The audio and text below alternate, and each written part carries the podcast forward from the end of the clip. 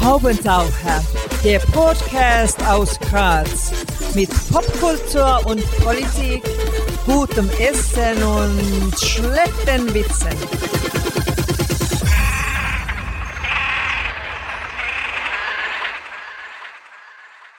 Hier ist der Haubentaucher Podcast. Einmal im Monat, so ungefähr zumindest, gibt es hier neue Kunst und Kultur und andere Haubentaucher-Themen aus Graz und dem Rest der Welt. Am Mikrofon Wolfgang Kühnelt, heute zu Gast und wir freuen uns sehr. Roland Rolli Grazer, Radiomensch, TV-Host, Journalist, Schauspieler, Autor, Musiker, maritimer Amateurhistoriker und vor allem Oststeirer. Danke fürs Kommen. Danke für die Einladung.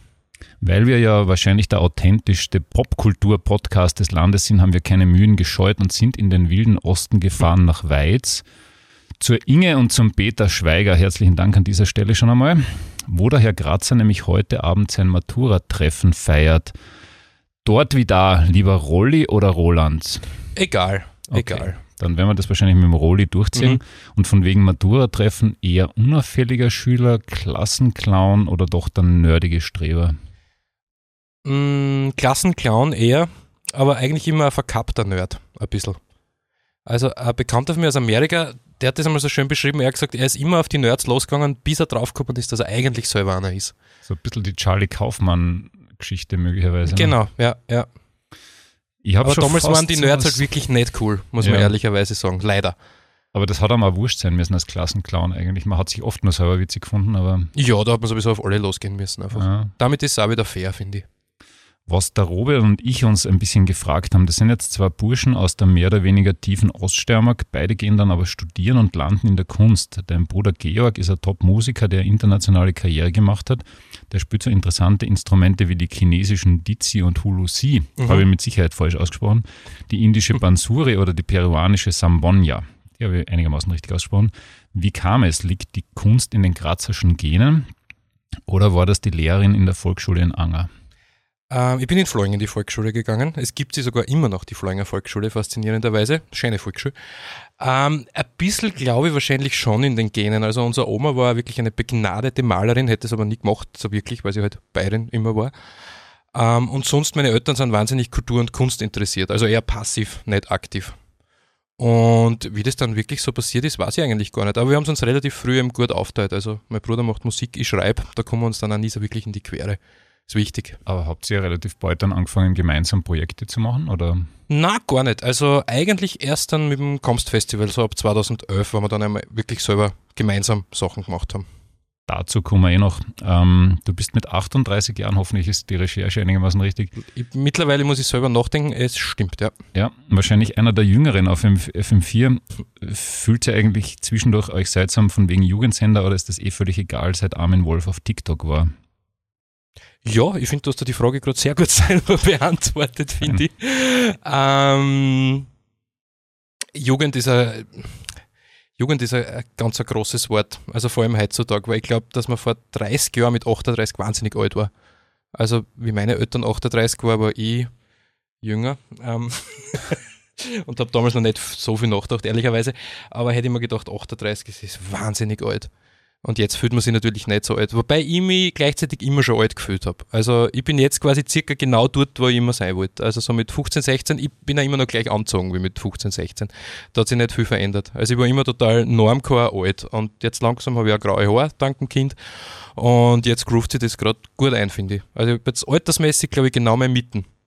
Das heißt, ich werde 76. Ja, geht vielleicht noch ein bisschen was Also hoffentlich. 38 forever eigentlich. Ja, genau. Nicht schlecht. Wenn wir schon beim, beim Alter sind, wie geht's denn FM4 derzeit überhaupt? Droht da irgendwie äh, aus? Wo müssen wir irgendwelche Petitionen unterschreiben oder ist das jetzt eh alles Paletti?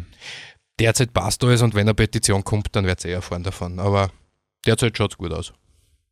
Ich habe mir gedacht, ähm, du hast wahrscheinlich Dutzende, vielleicht sogar eher hunderte Leute interviewt im Laufe deiner Radiokarriere. Hm, Oder ich meine, wahrscheinlich, du bist ja. jetzt nicht der absolute Interviewspezialist, aber wahrscheinlich doch. Ähm, was war denn das schönste, schlimmste, unvergesslichste Interview? Das Schönste war mit Lotte Ingrisch. Super Frau. Bin ein totaler Fan, seit ich das interviewt habe. Lotte Ingrisch hat das Problem, dass man, wenn man über Lotte Ingrisch redet, immer nur über ihre komischen Geistergeschichten redet. Ähm, die allerdings auch total spannend sind. Also sie hat uns erzählt, wie quasi ihr Astralkörper immer auf Reise geht und dann eine Freundin in Australien besucht und immer Schabernack treibt und so weiter. Und sie erzählt so gut und sie baut immer so gute wissenschaftliche Begriffe ein, die kein Mensch versteht, aber was total gut klingt. Aber sie ist eine total faszinierende Frau, die hunderte Hörspiele für die BBC geschrieben hat, die Libretti für Opern und so weiter geschrieben hat. Und das Beste war wirklich, dass während wir sie interviewt haben, das Studio zum Spinnen angefangen hat. Das heißt, es sind komische Jingles abgespielt worden automatisch, es hat überall knistert und so weiter. Und sie hat gesagt, ja, das ist ganz normal bei mir, das passiert immer. Das sind diese radiomagnetischen Wellen oder was auch immer. Genau, und ich bin wirklich sowas von nicht empfänglich für solche Sachen, außer bei der Lotte Ingrisch. Das war wirklich super. Und das Schlimmste war mit Richard Starman, ähm, das ist dieser Free Software Pionier, der so in die 70er Jahre am MIT war, wo quasi das Softwareprogrammierung dann so richtig groß geworden ist und der sich dann eben geschworen hat, er will nicht, dass man damit Geld macht, sondern das muss immer frei sein und so weiter. Aber der Typ ist also so ein unfassbar penetrantes, grindiges Arschloch. ähm, also der quasi während dem Interview zum Nasenbohren anfängt und so weiter. Und ich habe ihm eine Frage gestellt und nach circa 20 Minuten Antwort habe ich mir gedacht, ich möchte jetzt mal eine Zwischenfrage stellen, weil ich, hab, ich war für einen 3-Minuten-Beitrag dort. Und dann ist er mich sowas von angefahren, was ich mir überhaupt einbüht. Und man kriegt vor dem Interview eine Liste mit Wörtern, die man nicht sagen darf. Zum wow. Beispiel ähm, PDF darf man nicht sagen, weil das ist ja eine Firma. Und MP3 darf man auch nicht sagen, das ist auch total base und Open Source ist überhaupt das Schlimmste und da muss man, muss man sich selber wahrscheinlich auspeitschen, wenn man sagt, weil die Open Source Leute sind die, die sie von ihrem abgespalten haben, weil er so ein Wahnsinniger war. Andererseits war die Geschichte zu schreiben dann super, weil man hat einfach immer nur über diese grauslichen Sachen geschrieben und sowas lesen die Leute, glaube ich, eh lieber als irgendein Fan-Interview. Bist mit deiner Nasejacken hingegangen, so wie jetzt bei uns? Hätte ich mich nie traut. Ja, eben, weil das hätte er da mit Sicherheit runtergerissen. Ne? Definitiv, er hat mich wahrscheinlich anzünden, ja. Wenn du jetzt auf einer Party jemanden triffst, der dich nicht kennt, was jetzt nicht mehr ganz so wahrscheinlich ist wie noch vor ein paar Jahren, aber sagen wir mal, es ist jemand, der kein Radio und kein Fernseher hat, was sagst du, was du beruflich machst?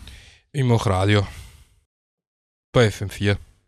Ist so die Standardantwort. Das kennen dann schon auch ja, aber es sagt jeder mal, er hört es nicht leider. Und dann okay. sage ich immer, es ist nicht so tragisch. Also macht es einfach, was wollt. Geht sich schon aus. ja. So, bevor das Ganze mit dem FM4 losgegangen ist, du hast an der FH in Graz Journalismus und mhm. Unternehmenskommunikation studiert. Deine Diplomarbeit hieß Ich blogge. Was steht da drin und wo ist der Blog überhaupt hinkommen? Ähm, ich glaube, von allen Sachen, die ich in meinem Leben geschrieben habe, ist nicht so schlecht gealtert wie diese Diplomarbeit das ist ein Wahnsinn. Ich habe es mir nämlich heute lustigerweise nochmal durchgeschaut, weil ich daheim bei meinen Eltern war, was im Regal steht. Also, ja. Und es ist ein Wahnsinn, was da für ein Schatz drinnen steht. Ich meine, das war 2006 und das passt schon. Aber meine Lieblingspassage ist, wo ich so schreibe, ja, es gibt jetzt seit ein paar Monaten YouTube. Das ist quasi eine Blogging-Plattform, aber für Videos. Und aber ob sie das durchsetzen wird, ob der riesigen Datenmengen, ist sehr ungewiss. War quasi meine akademische Analyse von YouTube und so ist die ganze Diplomarbeit. Es ist ein Wahnsinn. Ich hoffe, die liest nie irgendwer. Also. Das ist schon jetzt eine indirekte Einladung, sich einmal in der Bibliothek von der FH mal umzuschauen. Ne? Ja, das stimmt. Die muss noch sperren lassen. Schauen wir mal, ob das geht. Ja, das wäre vorher definitiv gegangen. Jetzt kann sein, dass es das ein bisschen zu spät ist. Mist. Aber gut, sagen wir mal. Ähm also damals schon State of the Art, glaube ich. Aber mittlerweile, also aber drei Jahre später eigentlich schon zum Kübeln. Dann vielleicht aber auch wieder gut, weil dann wird es keiner ausgraben und sagen, Roli Grazer, du hast da irgendwie komisch ähm, ja. zitiert. Man kann es vielleicht so retrofuturistisch betrachten, was der, also wie falsch die Annahmen der Vergangenheit sind. Also das ist ja ein Thema, das ich total gern mag. So, vielleicht kann man es so irgendwie hinbiegen, ja. Du kannst das auch sonst machen wie Matthias Horks. Du sagst, wir sind noch nicht so weit. Also YouTube wird wahrscheinlich sterben, nur mhm. jetzt gerade halt noch, doch noch nicht. Ist einfach kein Massenphänomen. Internet ja. wird es nie sein. Ne? Ja. Mhm. Was hast du an der FH gelernt, was dir heute tatsächlich noch nützlich ist? Ähm, Audioschnitt, lustigerweise, ähm, habe ich gelernt. Und die FH, muss ich sagen, ich meine, die Journalismus-FHs haben immer einen wahnsinnig schlechten Ruf. Das kommt, glaube ich, meistens daher, dass ähm, die Vorgesetzten von Journalismusabsolventen immer Studienabbrecher sind. Und also was, man da schon, was ich mir da schon anhören habe kennen, so Content-Sklave ist irgendwie so mein Lieblings, Lieblingsding. Ähm, allerdings muss ich sagen, ich meine, das war ein bisschen schräg, was es war schon das Studium, aber es war eigentlich sehr gut. Also zum Beispiel, meine ganzen Studiengebühren sind an meinen Studiengang gegangen, was schon mal gut war. Also die Ausstattung und so war gut. Und wir waren halt, das war das erste Semester oder der erste Jahrgang, wir waren 28 Leute. Und das ist ein Netzwerk, das großteils einfach immer noch besteht, nach 15 Jahren Abschluss mittlerweile.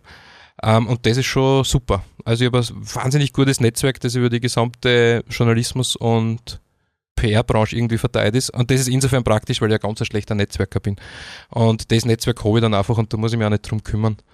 Und ähm, interessanterweise, das Curriculum war sehr überraschend. Also wir haben zum Beispiel Vorlesungen gehabt wie österreichische Kunst nach 1945 und wahnsinnig viel Medientheorie und Zeitgeschichte. Und da habe ich schon Sachen gelernt, mit denen ich sonst wahrscheinlich nie so in der Intensität beschäftigt hätte wie dort im Studium.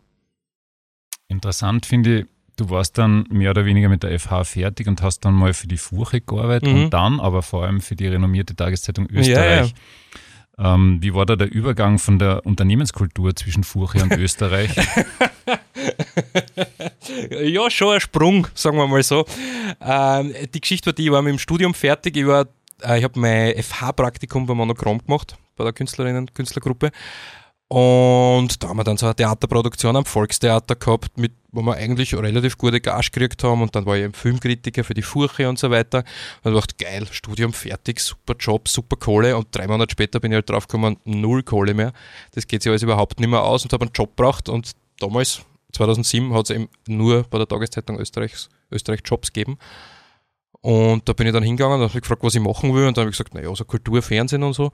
Und dann war ich Regionalredaktion Tirol. Also ich habe quasi von Wien aus die Tiroler äh, Mutation betreut und geschrieben. Da habe ich schon viel gelernt. Also ich war ein Jahr dort, ich habe wirklich wahnsinnig viel gelernt. Vor allem habe ich gelernt, was ich einfach nicht will für mich. Was echt total wichtig ist. Also ich habe mir gedacht, na, das ist nicht so mein Ding. Ich bin, was ich auf der FH schon gelernt habe und dort dann perfektioniert, dass ich wirklich schnell arbeiten kann und aus nicht ganz so viel dann doch auch was machen kann. Also das habe ich in der FH und in diesem Jahr im Boulevard wirklich perfektioniert. Und das sind Sachen, die kann man beim ORF dann schon auch brauchen, so gewisse Techniken des Weiterkommens, oder? Du meinst so, was die Unternehmenskultur betrifft und so weiter? Das, die liegt wahrscheinlich in der Mitte, ne? ORF so zwischen Furche und Österreich irgendwo. Es ist ein sehr großes Unternehmen und es ist ein Unternehmen, das ist wie das Land, mit all seinen guten und schlechten Seiten. Deshalb fühle ich mich da auch so wohl. Und ich bin ein bisschen, der ORF hat mich auch ein bisschen erzogen. Also es ist irgendwie, bin ja schon aufgewachsen damit einfach. Da handeln wir uns noch ein bisschen in der Biografie weiter. Wann ist die Idee entstanden, zum Radio zu gehen und was waren da die ersten Geschichten dann? Ähm, eigentlich nach Österreich. Da bin ich dann ausgestiegen und habe mir gedacht, was mache ich jetzt? Und habe dann gesehen, dass FM4 Assessment Center ausgeschrieben hat und dann habe ich mich dort einfach einmal beworben. Damals war ich 25, da war mir alles einfach noch ein bisschen mehr wurscht, muss man ehrlicherweise sagen. Und das hat dann funktioniert und dann habe ich dort eine wirklich gute Ausbildung gekriegt, eine Radioausbildung, so zwei, drei Monate lang übt man quasi Radio. Und dann habe ich hauptsächlich so mit so IT und Games-Geschichten und so weiter angefangen. Das war meine erste Geschichte, war über Miam, den Essenslieferanten. Wow. Der ist nämlich damals entstanden im MetaLab, das ist so eine Hacker, Hackerbude in, in Wien. Und ihr, das war so quasi ihre erste Website, ihr erstes Startup, das gehabt haben. So, das war meine erste Geschichte. Essenslieferungen. Essenslieferungen. Ist ja. quasi parallel zu dir gewachsen, Miam, ne? Ja, so ist es. Also genau. du bist jetzt omnipräsent. Und wir sind und uns immer noch sehr verbunden, allerdings mehr ein bisschen einseitig. Also ich gebe ihnen schon einiges an Geld, muss man sagen. Also bei uns gibt es das nicht. In der Steiermark kauft man bei Velofood, das kann man, kann man da durchaus auch sagen.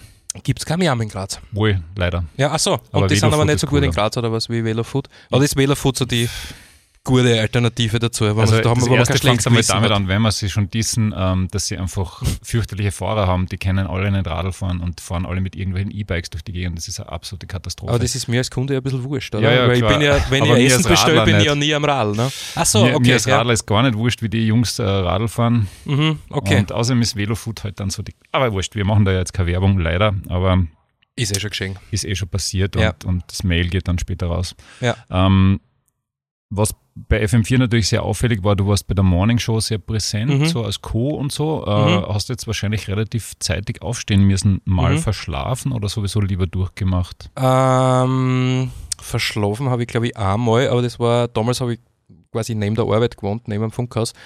Und da bin ich um 10 vor 6 hat mir der Moderator angerufen und gesagt, was ist jetzt? Und ich war um 4 nach 6 im Studio. Und sie genau ausgegangen mit den Nachrichten. Durchgemacht so richtig Party durchgemacht einmal, es war keine so gute Idee. Und aber so kackelt durchgemacht öfter mal. Kennt ihr heute, aber wäre unmöglich heutzutage. Was vor zehn Jahren gegangen ist, wäre unmöglich, würde ich nicht mehr schaffen. Vor allem, das dauert ja dann ein bisschen, ne? Also da, da ist ja nicht um sechs getan, sondern da sitzt dann bis zehn oder was? Da sitzt, also bis zehn ist die Show und dann hast du meistens noch so eine Stunde, eineinhalb Stunden quasi Nachbearbeitung, ja. Was mir noch zu einer FM4-Frage kommt, dann sind wir schon fast fertig mit dem Thema. Hörst du tatsächlich FM4, wenn du mit dem Auto von Wien nach Weiz fährst oder erstaunlicherweise lieber Ö1 oder Podcasts oder was? Ähm, Nachrichten auf Ö1 und sonst Podcasts eigentlich. Oder Peppa Pig höre ich relativ viel mit meiner Tochter. Und deine Freunde, das ist eigentlich eh gar nicht so schlecht und so furchtbare Kinderlieder. So, das ist so das Hauptsächliche. Meiner Tochter taugt die Musik nicht so auf FM4. Sie mhm. ist eher Radio Wien. Meiner hat immer Krone-Hit gehört, das war auch hart. Ja. Aber Eva hat vorher hat mir einmal erzählt, seine Kinder hassen Ö3 und so, das, da muss man einfach durch. Also, ja, ja, ja. Es wächst sich dann irgendwann wieder aus. Mhm. Irgendwann kommen sie dann und sagen, hey, äh, ist das eigentlich eine neue Band, Radiohead oder ist das schon länger? ja.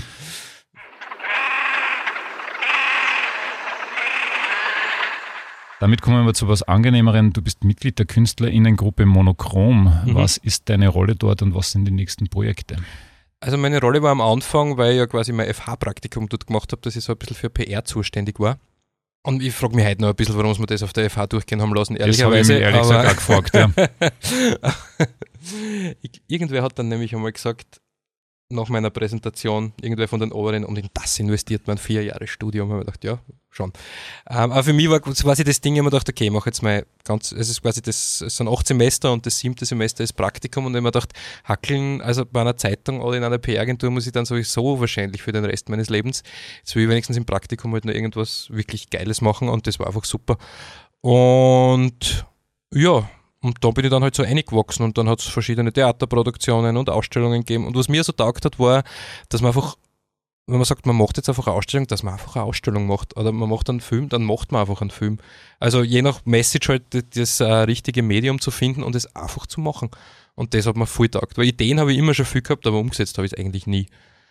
Und der Zugang hat mir einfach so taugt. Und die nächsten Projekte, ähm, der Johannes Grenzfurtner, quasi der, die kreative Medusa von äh, Monochrom, ähm, er hat jetzt gerade einen Film gemacht an Neigen, in dem ich auch mitspiele, unwissentlich, also ich habe das gar nicht gewusst, dass ich mitspiele. Wie geht das? Es ist, äh, ich spiele den Vater vom Protagonisten und es werden einfach immer so Fotos von mir gezeigt, die ich nachbearbeitet habe. Ich bin so ein 70-jähriger, frustrierter Irakkriegs- oder Vietnamkriegsveteran, so ohne Haxen im Rollstuhl, aber so hoch dekoriert und so weiter. Schier scheu aus. Aber ich habe es dann gesehen und gedacht, geil. Also das ist, das war die einfachste, mein einfachster IMDB-Credit ever. Ähm, und der Film läuft gerade, oder der ist gerade quasi am Anlaufen, so das ist das Hauptprojekt und sonst haben wir immer einiges in der Pipeline. Filme, Theaterideen, Serienideen, was gerade so ansteht. Und ist man dann als Monochrom-Mitglied in die Projekte von den anderen eingebunden? Jetzt speziell zum Beispiel die Gründung der Robotergewerkschaft in Graz 2020, die hat mir sehr imponiert. da, war ich, da war ich nicht involviert, nein, aber ich unterstütze es total. ich bin ideologisch total dafür, dass Roboter und Roboterinnen eine Gewerkschaft gründen. Das ist wichtig. Das geht ja wahrscheinlich auch am leichtesten in Graz, muss man ehrlich sagen, weil wozu haben wir denn die KPÖ gewählt? Ne? Ja, wie steht die zur Robotik und zur Automatisierung naja, von glaub, Arbeitsprozessen? Dass sich um die Rechte von Robotern hoffentlich schon ein bisschen mehr einsetzen wird als zum Beispiel die ÖVP. Ja, aber widerspricht es dann quasi den Rechten der Arbeiterinnen und Arbeiter? Kann gefährlich sein, was dass ja ein gewisser Konkurrenzkampf ja. ist. Muss man sich entscheiden als Kommunist? Ja, es kann eh schwer werden. Ja. Vielleicht sollten wir mal einen Podcast mit einem KPÖler machen. Zu dem Thema, ja. Aber nur zu dem nur Thema. Nur zu dem nämlich, Thema, ja. ja. Obwohl über Radlwege würde ich dann auch gern reden, glaube ich. Gibt sicher einiges. Ja. Was verbindet dich mit dem FM4-Kollegen Hannes Duscher? Der Humor oder sogar die steirischen Wurzeln? Immerhin ist er ja in Bruck an der Mur geboren. Ähm, beides auf alle Fälle. Ähm, wobei wir im Laufe der Zeit einfach immer mehr draufkommen, dass wir eigentlich eine wahnsinnig ähnliche Biografie haben. Also wir haben beide so eine klassisch steirische äh, ÖVP-Vergangenheit. Mein Urgroßvater war Landeshauptmann Stellvertreter und wie die ÖVP wieder gegründet worden ist 1945, war das im Gasthaus vom Hannes im Oper. Ja, äh, Belarus, Spital am Semmering. Und also wir sind wahnsinnig ähnlich aufgewachsen eigentlich. Du, und der Urgroßvater war jetzt wer? Ähm, der äh, Josef Hollersbacher. Siehst ist mir jetzt gar kein Begriff mehr. Müssen wir ah, nur Stellvertreter, muss man sagen. Naja, aber das aber ist ja nicht nichts. Da, ja, ja. da fallen mal ein paar ein aus dem Stegreif. Ja. Ähm, das heißt, wir kommen ein bisschen beide aus dem, äh, wir kommen aus dem, aus dem steirischen ÖVP-Landadel. Und das wird nicht los. Also das ist drinnen in einem. Und wir verstehen uns einfach sehr gut. Das ist natürlich auch sehr hilfreich. Also wir haben uns quasi ein bisschen umgekehrt. Normalerweise hast du eine Band und die entwickeln sich dann auseinander und machen Solo-Projekte. Bei uns war es genau umgekehrt. Also wir sind aus den Solo-Projekten quasi dann zur Band geworden.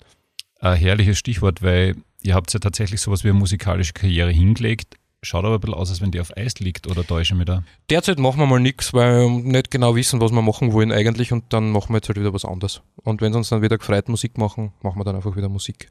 Zumindest einen veritablen Hit habt ihr ja gehabt, Nadine, 44.000 Aufrufe auf YouTube.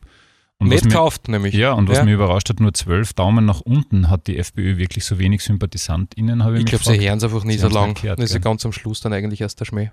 Ja, kommt schon zwischendurch, dass sie äh, FPÖ. Na, ganz am Schluss, ist, ne? ist ganz am Schluss eigentlich, okay. ja. Die ganze Konklusion. Wunderschönes Video, muss man ganz ehrlich sagen. Danke. Für alle, die es noch nicht kennen. Dann kommen wir jetzt zum Bruder. Ähm, mit dem Bruder Georg hast du das Oststeirische Festival Kommst gegründet. Ähm, was war das Motiv und was sollte man 2022 nicht versäumen, was du vielleicht schon in deiner Planung erahnen kannst? Ähm, das Motiv war folgendes: Es gibt in Anger, hat 30 Jahre, also 2000 2011 ist das losgegangen als Kommst und es hat 30 Jahre vorher, zuvor schon oder seit 30 Jahren den Angerer Frühling gegeben, ähm, der wahnsinnig viele Kulturveranstaltungen immer gemacht hat und ziemlich viele Names auch immer nach Anger geholt hat und so weiter. Obwohl er lustigerweise als ein bisschen konservativeres Gegenstück zum steirischen Herbst damals gegründet worden ist, in den 70er Jahren. Und die Leute, die das gemacht haben, haben es halt 30 Jahre gemacht und 30 Jahre, was du, nach 30 Jahren denkst halt, puh. Und dann hat es geheißen, ja, es gibt quasi das bisschen viel Budget ist nicht, aber es gibt halt das Budget und wer würde das machen? Und dann haben wir uns ganz klassisch beworben mit einem Konzept und haben das dann gekriegt. Und seit 2011 machen wir eben dieses Comst. Und was, also, was, auf was man sich 2022 freuen kann, ähm, wir haben jetzt am Montag nämlich Programmbesprechung für die okay, nächsten also drei Jahre. Also jetzt nicht so knallhart wie manche Festivals, die Wir planen schon viel, ich kann nur nichts noch so ganz fix sagen. Also es wird wieder ein Konzert auf Schloss Kümmel geben, was ein super geiles Schloss ist. Ich weiß nicht, ob ihr schon mal dort wart. Vor allem, das ist echt schön hergerichtet. Ich meine, das, das heutzutage noch wäre ein Schloss wirklich schön herrichtet. Es gibt da so geile so Einhornteppiche, so barock, es ist wirklich super. Da machen wir wieder ein Schlosskonzert. Wir werden wieder Theater spielen im Gasthaus. Ähm, ja. Also ihr so plant jetzt aber nicht drei Jahre vorher, so wie manche Festivals Jetzt da wir, da wir tatsächlich, da wir tatsächlich am Montag machen wir die Dreijahresplanung okay. wieder, ja, genau. Das ist, hängt ja ein bisschen immer von der Förderung ab, die ja. Dreijahresplanung. Deshalb müssen wir jetzt wieder mal Dreijahresplanung machen. Okay. Ihr bringt ja, wie du schon gesagt hast, Kunst in Wirtshäuser und Kirchen und Schlösser. Wie sind denn da die Reaktionen des oststeirischen Publikums oder fahren da letztlich dann doch mehr Wiener und Wienerinnen hin? Na, das war uns immer total wichtig, dass es eben nicht so ist, weil so Kulturveranstaltungen in irgendwelchen Dörfern gibt es ja eh viel, nur die Leute aus dem Dorf interessiert es halt oft zu Recht, meiner Meinung nach, nicht so wirklich. Also uns war das regionale Publikum immer total wichtig und ich muss ganz ehrlich sagen, ähm, ich habe es, glaube ich, anfangs ein bisschen unterschätzt, das Publikum. Ah. Also es ist ein, es klingt jetzt total schleimerisch und deppert, aber es ist wirklich aus Spitzenpublikum. Und das eine der schönen Dinge an dem Publikum ist, also wenn wir zum Beispiel Theater gespielt haben, jedes Jahr, haben wir jetzt gerade ein bisschen Pause, aber schauen wir mal, ähm, war das so, dass Leute kommen sind, die wirklich nur einmal im Jahr ins Theater gehen und das ist quasi im Mai ins Gasthaus Stixbäder oder zur Dolomizi oder ins Zetzburgstübel oder damals, bevor er zugespielt hat, zum Feldzeppel im Buch. Und das ist ein extrem hartes Publikum auch, muss man sagen.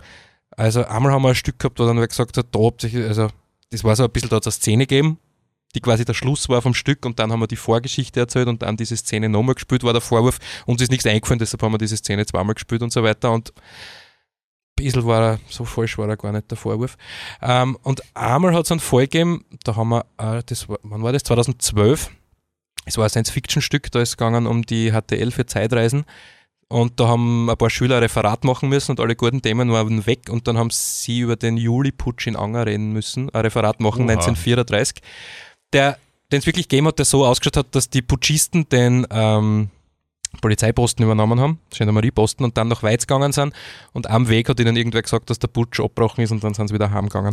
Und während das alles passiert ist, ist der Dorfgendarm im Gasthaus gesessen. Und wir haben das quasi im gleichen Gasthaus gespielt und ich habe den Dorfgendarm gespielt am komplett gleichen Tisch mit dem gleichen Geschirr wie damals. Und das war ein Wahnsinn. Da ist uns allerdings passiert, da haben wir dann eine Figur erfunden und haben gedacht, okay, brauchen irgendwie so einen Arschnazi, nehmen wir einfach den Lehrer. Und der hat dann einen Gehrock und hat so einen Stockerl und hat so eine runde Brühen, also klischeehaftester Nazi, den man sich überhaupt vorstellen kann. Und dann ist nachher ein Typ zu mir gekommen und gesagt, warum habt ihr ein Stück über mein Foto geschrieben? Und dann habe ich im Nachhinein herausgefunden, dass ja, der Typ genauso ausgeschaut hat und genauso ein Nazi war, der Lehrer damals. Und, aber sonst, das Publikum ist einfach super. Und es ist, es ist natürlich mit den Jahren, ist es, gibt es quasi mehr, wir nennen es immer dann internationales Publikum aus Graz oder aus Wien. Und dort der andere Bürgermeister mal so schenk gesagt, ähm, das ist ein Wahnsinn, ich kenne halt fast niemanden. Also das ist auch total wichtig natürlich, dass man einfach Leute in die Region holt, die halt dann einfach auch da schlafen und einfach da Geld losen. Eine coole Geschichte. Der Februarputsch Ja. im Anger. Ja. Ein Wahnsinn. Wir haben ja schon in der Oststeiermark gesehen, die Kollegen von Sostegisch und ich waren von, äh, vor ein paar Wochen Steirer des Tages in der kleinen Zeitung. Gratuliere. Das war wirklich Das Wahnsinn. ist der Ritterschlag. Leute auf der Straße haben uns Blumen geschenkt, haben uns BHs zugeworfen etc. Kenn ja. Ähm, aber du hast ehrlich gesagt ein bisschen mehr geschafft. Du warst mit deinem Bruder 2017 Oststeirer des Jahres. Nicht des Kategorie Tages, Kultur, des ja. Jahres. Mhm. Wie war die Gala und wo steht die Statue? Die Gala war im Styria, Gebäude. Styria-Gebäude. Wie heißt das da oben? Äh, Styria ja, in der CVH. Lounge. Lounge, Ja, Styria genau, Lounge, so. also das da oben. Ähm, Statue hat es gar keine gegeben. Es hat eine Urkunde gegeben, eine Karikatur und meine Freundin hat mir damals so eine Schärpe gemacht, was sie mich gezwungen hat, dass ich dann auf der Gala trage. Die hat es bei so einem Bestattungsinstitut hat's die bestellt, weil sonst kann man anscheinend nirgends Schärpen bestellen, außer bei Bestattungsinstituten. Weil, also die machen halt Schleifen und so, die hat halt dann zusammenbunden. Und mit der bin ich dann da herumgerannt. Ja, es war mir eine große Ehre, muss ich mal sagen. Aber das funktioniert schon gut. Ne? Da re- reden die tatsächlich sehr viel Leute an, wahrscheinlich in der Region und sagen, boah, Trotzdem ist Steirer des Tages immer noch, immer noch größer. Ist also, größer? Ja, ist so. Weil, wie weiß noch, wir waren das 2013 und da waren wir im Gasthaus in Anger und der Wirt dort hat, der hat uns schon immer akzeptiert und so weiter, und, aber interessiert hätte es nie. Und dann waren wir Steirer des Tages und dann ist, haben wir, obwohl wir jeden Tag immer dort wahnsinnig viel konsumiert haben, aber egal. Und dann ist er gekommen mit der Zeitung, hat uns auf die Schulter geklopft und hat gesagt, super Burschen. Und ja, das seitdem, ist wirklich so ein bisschen ein Ritterschlag. es das ist total wichtig, ja. Es ist wirklich höchst essentiell. Wahnsinn. Die Family Herzlichen. Glückwunsch auf alle Fälle. Ja, ja, dass ihr es herzlichen Dank. seid. Ja, super, super. super gemacht. Ja, kennt man noch mit viel mehr Projekten werden, aber wir wollen es nicht übertreiben, es, sonst wären wir auch so abgehoben irgendwie, ist auch unangenehm. Ja. We- Weil wir schon bei, bei, bei solchen komischen Gefühlen sind. Nicht wenigen Leuten ist es relativ peinlich, wenn sie sich das erste Mal im Radio hören oder in einem Podcast. Mhm. Das wird jetzt bei dir kein Thema sein, äh, ein Video zum Beispiel und so weiter. Wie lange hat es braucht, bis du deine eigenen Auftritte im Fernsehen nicht mehr cringe gefunden hast, wie die jugendlichen FM4-HörerInnen sagen würden? Ein bisschen cringe finde ich es immer noch im Fernsehen, muss ich sagen. Ist schon ein bisschen Es ist Komisch, schon, ne? es ist immer ein bisschen komisch, ja. Man denkt sich dann echt, das Level habe ich angezogen und die Regisseurin hat gesagt, das war eine gute Idee. Bäh. Ja. Ja, da muss man durch wahrscheinlich. Im Radio ist nicht ganz so schlimm, weil ich habe als Kind schon viel aufgenommen und so weiter und Hektiker-Witze nachgespielt, so schlechte Dinge, die man halt so macht. Hm, Ne? Hätten wir eigentlich auch gerne mal ausgegraben, ne? so nachgespülte Hektiker-Witze. Nein, ich habe es ausgegraben und ich habe es wieder eingegraben. Wenn wir schon beim Fernsehen sind, wie läuft Hotel Kempinski? Kriegt man dann ähm, zum Frühstück am nächsten Tag die Quoten per Hauspost? Äh, nein, man, man muss selber nachschauen, sie sind online. Um 11, glaube ich, oder so. Und da fällt dann allerdings noch das, was mit der TV-Deck dazukommt. Okay. Also das wird dann noch, ich glaube, eben nach sieben Tagen dann noch eingerechnet. Und schaut gut aus? Ja, die Uhrzeit war nicht ideal, muss man ehrlicherweise sagen. Wäre 2015 besser, ne? Immer, immer, immer, natürlich. Kann ja noch kommen. ja. Äh, Von wegen kann ja noch kommen. Was soll denn nach Gästen wie Hannes Karting und Harry Brünster da jetzt kommen? Ähm, Steffi Werger, die hat leider keine Zeit gehabt. die Das wäre zum Ist ja ein Beispiel krank immer wieder. immer wieder, ja, ja. Aber auch herrliche Interviewpartnerin. Ja. Also, habt ihr das schon mal gehabt? Na, äh, wäre jetzt gar nicht auf die Idee gekommen, weil ich mir eben denke, es geht ja nicht so wahnsinnig gut. Aber wenn sie eh in seid, sie es wäre meinen, cool, ja. Stimmt. Die ist super. Ja. Die war mal bei uns im Radio. Deshalb hätten wir sie eben auch gern fürs Fernsehen gehabt, ist sie dann leider nicht ausgegangen. Aber wir haben jetzt einmal fünf Bundesländer gemacht, vier gibt es ja noch. Also Okay, und, und, und die Richtung von, von der Ortkategorie, wie, wie würdest du das nennen? Was, was sind das für Leute? ähm, Promis, die uns interessieren, Okay. sage ich einmal. Die halt so ein bisschen über den Zenit drüber sind, aber das sagt man ihnen halt nicht, ne? Also Kartnick und, und Werger, ja, vielleicht schon. Ja, ja, ich meine, Harry Brünster war wahrscheinlich auch schon mal noch größer, ne? Hm, Okay, ich schaue die Sendungen nicht, so genau. Ich meine, Gaudi Max habe ich tatsächlich zwischendurch und Gaudi so. Oder in Österreich war, glaube ich, wirklich also Ja. sein, sein größtes Ding und so weiter. Aber wenn man denkt, dass der das schon seit 30 Jahren macht und eigentlich immer präsent ist, Hut ab. Du und Gäste aussuchen, tut sie abwechselnd oder wie ist das? Gemeinsam. Also wir machen alles gemeinsam. Mhm.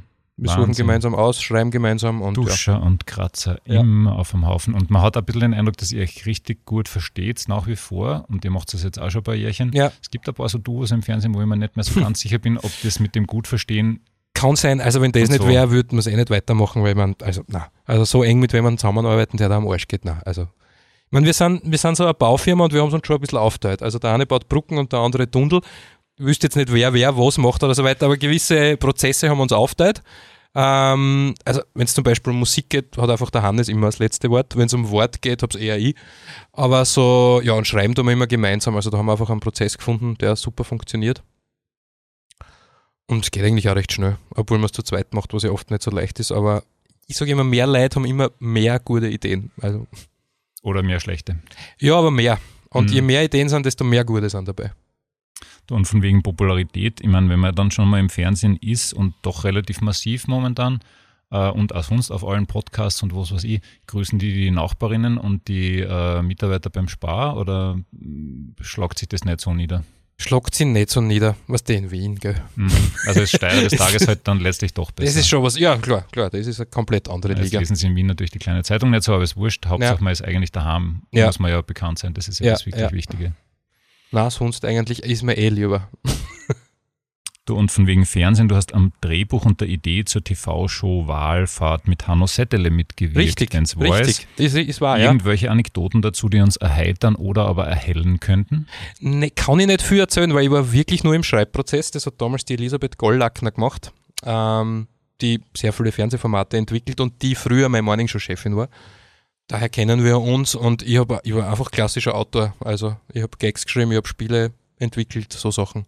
Mhm. Ich war in die Produktion dann überhaupt nicht involviert. Das ist was, was ich manchmal auch wirklich gern mache. Einfach nur, entweder nur schreiben und dann auf Wiederschauen oder einfach nur mal spülen und dann auf Wiederschauen. das heißt, du schreibst dann Gags und der Hanno Settele versucht, die zu performen. Oder macht komplett was anderes, Ja. ja. Aber als Autor, ehrlich gesagt, muss ich, also kann ich auch damit leben. sein, ne? Es ist mir völlig wurscht dann eigentlich, ja. Weil es ist nicht, es steht ja auch nicht mein Name drauf. Also ich arbeite einfach dafür. Lieblingsserie momentan? Momentan Ted Lasso, Mhm. muss ich sagen. Also keine Serie, die mich emotional so berührt hat wie Ted Lasso in, der- in Mhm. letzter Zeit. Lieblingsband? Lieblingsband immer die Doors. Okay. Immer. Seit 15, immer, immer Doors. Und Lieblingssportort hätte ich noch. Aktiv oder passiv? Ist mir äh, aktiv würde mir jetzt fast mehr. Ja, eh beides Fußball eigentlich. Okay. Ja. Also Nein, wobei, nein, aktiv Tischtennis, äh, passiv Fußball. Ich meine, du hast ja irgendwo in der U8 einmal gespielt, weiß ich noch aus irgendeinem Podcast, aber es ist dann die Karriere schon ein bisschen abgerissen, Die oder? Karriere ist ein bisschen abgerissen. Ich habe mich nie entscheiden können zwischen Goalie und defensives Mittelfeld und ich bin dann ins defensive Mittelfeld gegangen und hätte eigentlich im Tor bleiben sollen. Weil ich, und ich, bin, ich war dann Handball-Goalie in der Schule. Und Handball-Goalie ist das Beste, weil es ist so wurscht, wenn man ein Tor kriegt einfach. ja, aber du kannst ja da den mal Ball Hol- mit Vollgas in die Goschen, oder? Zwischendurch. Ihr musst halt ausweichen. Ja, ich habe okay. immer gute Reflexe gehabt, deshalb hat das auch passt. Also die Und- anderen nutzen die Reflexe zum Halten, du hast eher zum Ausweichen. Ja, beziehungsweise wenn du mal einen Holz im Handball bist, du der volle Hero. Ja. Ich habe mal eine Auszeichnung gekriegt, weil ich eine Halbzeit lang kein Tor gekriegt habe. Ich meine, im Fußball schlecht, passiert ja. das nicht, ne? weil ich Spitzenverteidiger gehabt, aber trotzdem. So, und wenn man jetzt generell der, der, der Schaffen ein bisschen zusammenfasst, was sind die nächsten wichtigeren Projekte, die die momentan beschäftigen? Ähm, wir haben ein Hörspiel geschrieben für eins eh, mit dem Hannes zusammen. Das werden wir jetzt dann im Jänner mal aufnehmen. Das ist ein Krimi, der dann hoffentlich auch zu einer Serie wird. Also das ist ein bisschen der Plan, wo wir die zwei Kommissare spielen. Relativ simples Konzept eigentlich. Und ja, das wird jetzt im Jänner produziert. Das ist so das nächste große Ding. Und dann ist im Mai eh schon wieder kommst. Und dann schauen wir mal, was dort wieder passiert.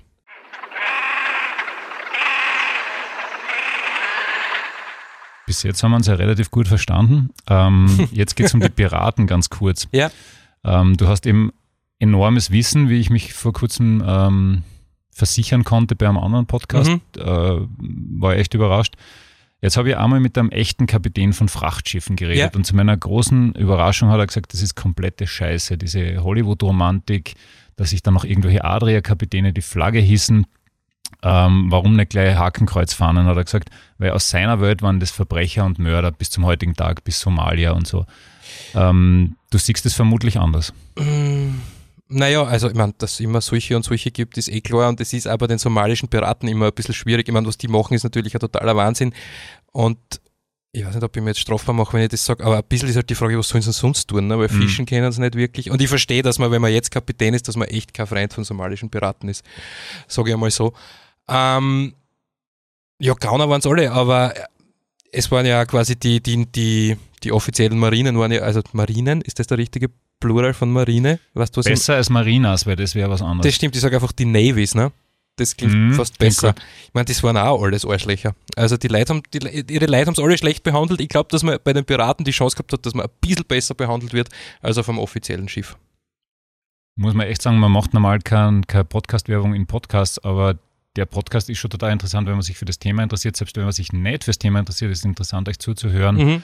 Diese ganzen sozialen und sonstigen Aspekte, die du da ansprichst. Es ist natürlich ein bisschen verklärt und ich rede natürlich nur über die, oder fast nur über Ja. die schönen Sachen, aber warum soll man nicht einfach einmal über schöne Sachen Genau. reden? Warum auch nicht? So, wir sind schon langsam im Finale und das, was halt auch viele Podcasts machen, ich stelle das immer wieder mit großem Erstaunen fest, ist sowas ähnliches wie ein Wordrap am Ende. Ich habe mir da ein paar Fragen überlegt, Mhm. die du bitte sehr, sehr kurz beantworten sollst. In der Pension dann Weiz oder Wien? Burgenland. Ah, Kann ich was okay. anderes sagen als die Ja, zwei ja, Optionen, die du mir gibst? ja, okay, klar, ja, sowieso. Burgenland, ja. Burgenland ist, ja, ja. ist quasi so in der Mitte, ne? Das ist die Karibik vor Österreich. Es ist einfach ein Traum. Mhm. Der Hannes wohnt im Burgenland und auf dem Parkplatz vor dem Ding, wo er da wohnt, da gibt es so einen Haufen aus so Zweigen, also weißt du, einfach so einen riesigen Haufen und der liegt dort seit zehn Jahren. Traum. Es ist einfach wurscht. Der Haufen ist einfach wurscht, der liegt dort einfach. Und er wird dort auch noch immer liegen und ich finde, das ist ein total gutes Mindset, wo ich mich in der Pension, glaube ich, total wohlfühle. Also wer, wem immer der Haufen kehrt, bitte einfach liegen lassen, weil ich kam halt auch, gell? Es Ja. ist ja, ja. von wegen berühmte Weizer, Stronach oder Aurelia Schwarzenegger? Stronach. Schon? Ja, Das überrascht mich jetzt. wieso? Die Ja. Aurelia Schwarzenegger hat erstens nur gelebt da in der Pension, muss man sagen. Sie hat eine Okay. echt arge Statue, ich weiß nicht, ob, Nein, ob ihr die schon gesehen habt. Ist, ist, die neu, ist die neu in der Reika unten beim Kreisverkehr? Es gibt dort nämlich, ein, es gibt da ein, ein komplett anderes Thema, aber es gibt da einen super, einen super Künstler, der so Statuen macht in der Gegend. Jetzt muss ich überlegen, wie er heißt. Ähm, der hat ein bisschen den Schmäh, macht quasi immer also riesige Statuen von den Promis aus der Region, die macht er und dann verkauft er es den Gemeinden. Und das ist ein, ein Businessmodell, weil da kannst du nicht nachsagen. Es hat die sogenannte Washmachine gegeben, das war ein Frank Stronach-Denkmal am Südtiroler Platz in Weiz, wo es unten sogar noch was asphaltieren haben müssen, weil das so schwer war und das sonst quasi einbrochen wäre. Aber generell, na, Stronach, Stronach ist einfach, ist Okay. einfach der Stronach. Das heißt, du wirst jetzt einmal noch zehn Jahre auf jeden Fall Komst machen, dann kriegst vielleicht so eine Statue in Flowing, oder? Alles erreicht, ja. Ja. Mhm. Und Stronach wahrscheinlich dann als nächster Interviewgast im Fernsehen, oder? Ja, wenn er kommt, vielleicht, Wäre ja. schon Von der- nicht übel, ne? Würde so passen, aber er ist, glaube ich, ein bisschen ein komplizierter Kriegen, ja. Interviewpartner, ja. Ja, könnt ihr eine Runde mit dem Auto fahren, vielleicht mit dem Ja. schönen. Ja, ja. Das wäre. Aber da haben wir, da habe ich, glaube ich, gerade einmal allein drin am Platz in seinem Elektroauto. Ja, aber die Chefredakteurin von der Sonntagskrone hat es geschafft, muss man sagen.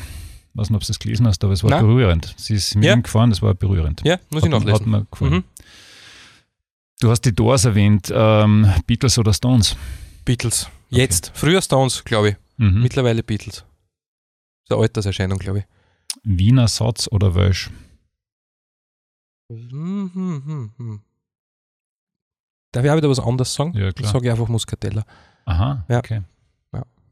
Jetzt hätte ich gedacht, das kommt der Burgenländer. Na, Weißwein technisch. Doch Mhm. eher Steiermark. Okay. Und dann habe ich mir gedacht, wie gehe ich mit meiner üblichen Frage um? Das ist so eine Roulette-Frage eigentlich, aber in deinem Fall habe ich gewusst, was du antworten wirst, deswegen habe ich es ein bisschen modifiziert. Rot oder weiß? Weiß. Geht eh beides ganz gut, muss man ehrlich sagen. Ja. Weil beide in eurem Hit Nadine vorkommen, Wander oder Bilderbuch? Wanda. Mhm. Die, Hm. das ist. Das die, ist deins, oder wie? ähm, nein, ich- mir da, es ist so einfach und es ist so simpel und es ist so Bochen, Lederjacken, Chic, Weinflaschen, die Texte, da im also immer dieser Schlagzeugbeat und so weiter und es will nicht mehr sein und das taugt mir total. Mhm. Das stimmt, das andere will viel mehr sein. Ne? Ja, richtig. Wenn du dich jetzt entscheiden musst, Theater oder Film? Film habe ich noch nicht so viel gemacht, deshalb finde ich es immer, also ich finde immer Sachen auch interessanter, die ich noch nicht so gut kann. Deshalb Film. Aber Theater ist ein unglaublich klasses Medium, das ich finde einfach viel zu wenig genutzt wird als das, was es eigentlich sein kann. Also ich, gehe auch gern ins große Theater und g- gib mir gern die großen Epen, aber ein Theaterstickel in einem Gasthaus oder auf einer kleinen Bühne, das total fort, das ist einfach sowas, sowas Geiles. Also eins meiner prägendsten Theaterstücke Und immer noch mein absolutes Lieblingstheaterstück, da sind wir mit der Schule nach Graz gefahren und haben uns in ach, Bühne St. Leonhard, gibt es da irgend sowas? Mhm, sowas gibt es, glaube ich, ja. Haben wir uns Endstation Sehnsucht angeschaut, das von so Lehrern gespielt worden ist und ich war, also ich war begeistert einfach. Und das Endstation Sehnsucht ist quasi das Theaterstück, das ich mir immer anschaue. Und das mir sogar taugt, wenn der Oftschreck mitspielt. Also das ist wirklich, da haben wir gedacht, ja passt, gut, ist okay, ein Stanley eigentlich, aber aber Theater ist einfach so ein schönes Medium, wirklich. Ewig geschaut, dass man nicht viel mehr Theater macht eigentlich. Aber es, es beitelt die, das Genre ziemlich Corona-technisch, habe ich den Eindruck, Ja. in Graz geht keiner mehr hin. Ist das in Wien auch deiner Meinung nach so, dass das echt unter Umständen ganz gefährlich wird für manche Theater? Ja, für die Kleinen ist Corona sowieso die totale Hölle. Interessanterweise auch fürs Kabarett, was Mhm. ich mir echt nie gedacht habe, weil das ist ja publikumsmäßig eigentlich echt die sicherste Kunstform. Aber die, denen geht's auch total schlecht und es ist halt so wie immer. Also quasi alles, was dann so an Kulturmillionen ausgeschüttet wird, geht natürlich nur an die Großen Mhm. und es geht nichts an die Kleinen. Und wenn es dann wenig extra Förderung gibt und wenig Publikum, ist das natürlich brutal. Und das geht dann halt nur mehr mit Selbstausbeutung. Und da muss man dann irgendwann zurecht auch irgendwann einmal sagen, das geht einfach auch nicht mehr. Und das ist dann halt ewig schade. Jetzt muss man sagen, die Sonne geht langsam unter über Weiz. Es wird ja schon ein bisschen arschkalt, wenn man das so Wahnsinn, sagen ja, darf. Äh, Aber eine Frage haben wir noch. Weiz hat bekanntlich nur einen Fußballverein, Ja. Mhm. aber historisch betrachtet eigentlich vier Eishockeyvereine. Aha. Deswegen siehst. musst du dich jetzt entscheiden, EC Bulls Weiz, EC Weiz, Eisbären Weiz oder Redbacks Weiz. Nimm keins davon, sondern nimm ähm, die Opfelgaudi. Die Opfelgaudi ist ein urs ursprünglich ein Eishockeyverein, ähm, die sich dann irgendwann gedacht hat, machen wir doch ein Musikfestival, haben sie ein Musikfestival gemacht am Kulm. Dann haben sie sich irgendwann gedacht, machen wir Theater, haben eine Theaterproduktion gemacht. Ich habe mir das vor zwei oder drei Jahren angeschaut im Turnsaal Anger. Jede Vorstellung komplett ausverkauft, unglaubliche Bühnentechnik und so weiter.